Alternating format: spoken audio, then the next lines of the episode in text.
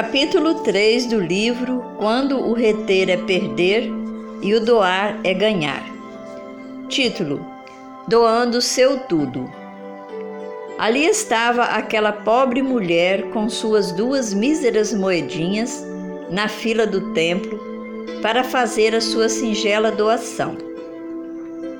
Dentre os inúmeros doadores que ali alçavam valores bem maiores do que aquela humilde viúva, ninguém chamou tanto a atenção de Jesus como aquela mulher, que, embora despercebida pela maioria dos que ali estavam presentes, não escapou do olhar estrito do Mestre. E o que chamou a atenção de Jesus foi exatamente o valor que ela doou e também o sentimento pelo qual fez a doação. Para muitos eram apenas duas moedas, para Jesus era o seu tudo.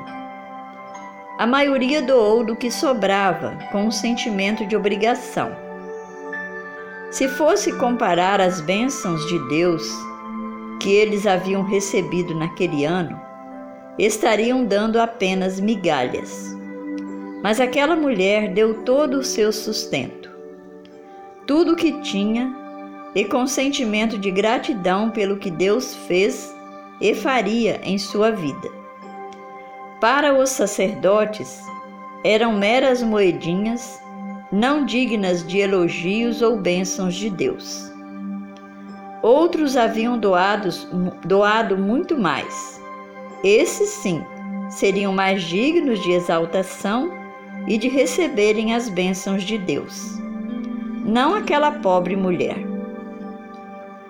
Mas foi essa mulher que, ao trazer sua pequena oferta a Deus, recebeu do próprio Cristo o elogio que todo verdadeiro doador gostaria de receber.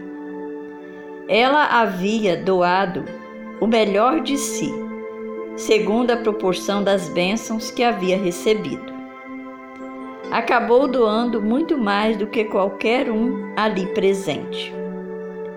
E isso foi visível para Cristo.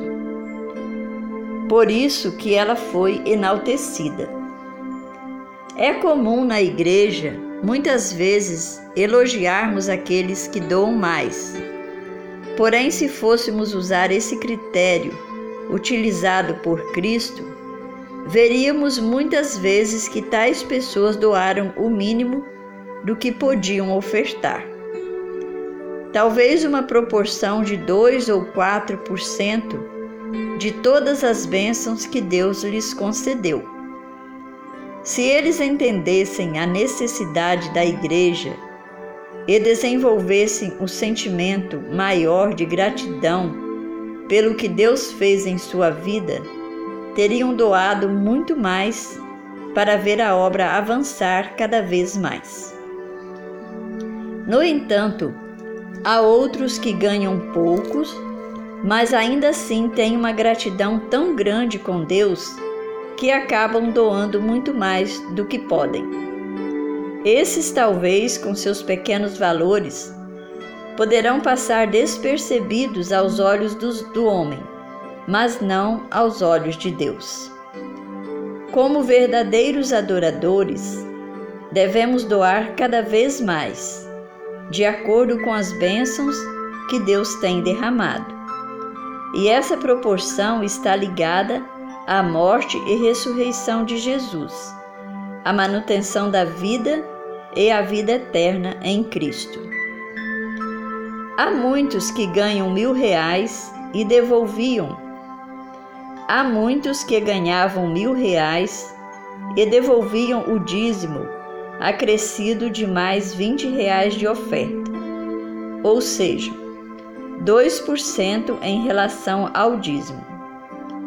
Com o passar do tempo, Deus lhe foi abençoando e hoje eles têm um salário de cinco mil reais. O dízimo aumentou passou a ser 500 reais. Mas eles continuavam a doar 20 reais de oferta. Agora, esses 20 reais de oferta equivale a menos de meio por cento e com um poder de compra bem menor ao do ano anterior. Eles, se, eles esquecem que o dízimo é uma promessa do que Deus fez em suas vidas e a oferta é a gratidão pela oferta recebida. Ou seja, devemos ser fiéis nos dízimos, mas termos um sentimento maior em relação à oferta, pois ela representa a morte de Cristo na cruz por nós para a remissão dos nossos pecados. E se o dízimo aumentou em relação às bênçãos que recebemos, por que não as ofertas? Se nós aumentarmos as ofertas em vez de carregarmos um sentimento egoísta de que estamos doando mais, poderíamos apresentá-la com um sentimento de gratidão, porque agora estamos ganhando mais.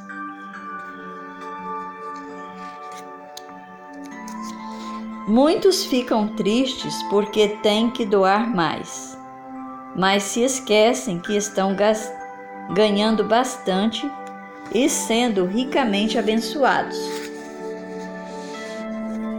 Se no seu íntimo você quer diminuir seus proventos, Deus poderá dar um jeito nisso e você poderá receber cada vez menos, e assim você doará menos mas eu sei que ninguém em sã consciência deseja isso. Dessa forma, se você sente que Deus tem te abençoado cada vez mais, seja grato por isso e doe sem reservas. Vou reter para ninguém roubar. É comum, de vez em quando, o membro da igreja expressar a frase: eu vou doar para engordar pastor ou para outros roubarem? É interessante que na história da viúva, os sumos sacerdotes do templo eram Anás, Caifás e uma corja de hipócritas corruptos, profanos, orgulhosos, gananciosos e outros atributos que cercavam a vida da maioria dos líderes da época de Jesus. Esses rejeitaram a luz e se tornaram pregadores das trevas. A esses seria o destino final da parte das ofertas depositada no templo. Nesse caso, incluía-se a oferta da viúva. No entanto, Jesus não pulou na frente da viúva e a impediu de doar a pouca oferta que ela possuía, com a argumentação de que ela iria engordar o bolso de Caifás e sua turma. Ao contrário, Jesus elogiou aquela mulher, mesmo sabendo o destino final daquela oferta. Duas coisas precisamos lembrar. Primeiro, Jesus ainda não tinha morrido na cruz e o templo ainda representava a casa de Deus, e o sacrifício ali realizado simbolizava a morte de Cristo, ou seja, ainda era digno de oferta, apesar de alguns de seus líderes. Segundo, diferente de Caifás e Anás, os pastores, tesoureiros administradores da Igreja Verdadeira de Deus hoje são homens e mulheres sinceros, que têm demonstrado total confiabilidade em conduzir as ofertas do Senhor. E se um ou outro se desviar desse propósito, ai dele. Na Igreja de Deus, os dízimos e ofertas são vigiados pelos membros, alguns com motivos egoístas para não doar mais, vigiados pelos ímpios para criticar, zombar e chantagear, vigiados pelos revisores para certificar direcionar, impedir alguma falha, encaminhar e acertar. Vigiados por Satanás para acusar e atrapalhar. E por fim, vigiados por Deus, o fiscal geral perfeito e justo, para abençoar ou sentenciar. Dessa forma, meu querido, nunca deixe de fazer sua doação para a Igreja Verdadeira de Deus, preocupado com o que acontecerá com o dinheiro que não é seu, mas dele. Se você tem condição, se você tendo condição não doar, Deus não vai te abençoar. E se alguém, numa instância da administração dessa doação, fizer qualquer coisa que vá de encontro ao propósito pelo qual Deus designou aquelas ofertas, ai dele. Ofne, Finéias, Nadab e Abiú, Acã e Judas que o digam.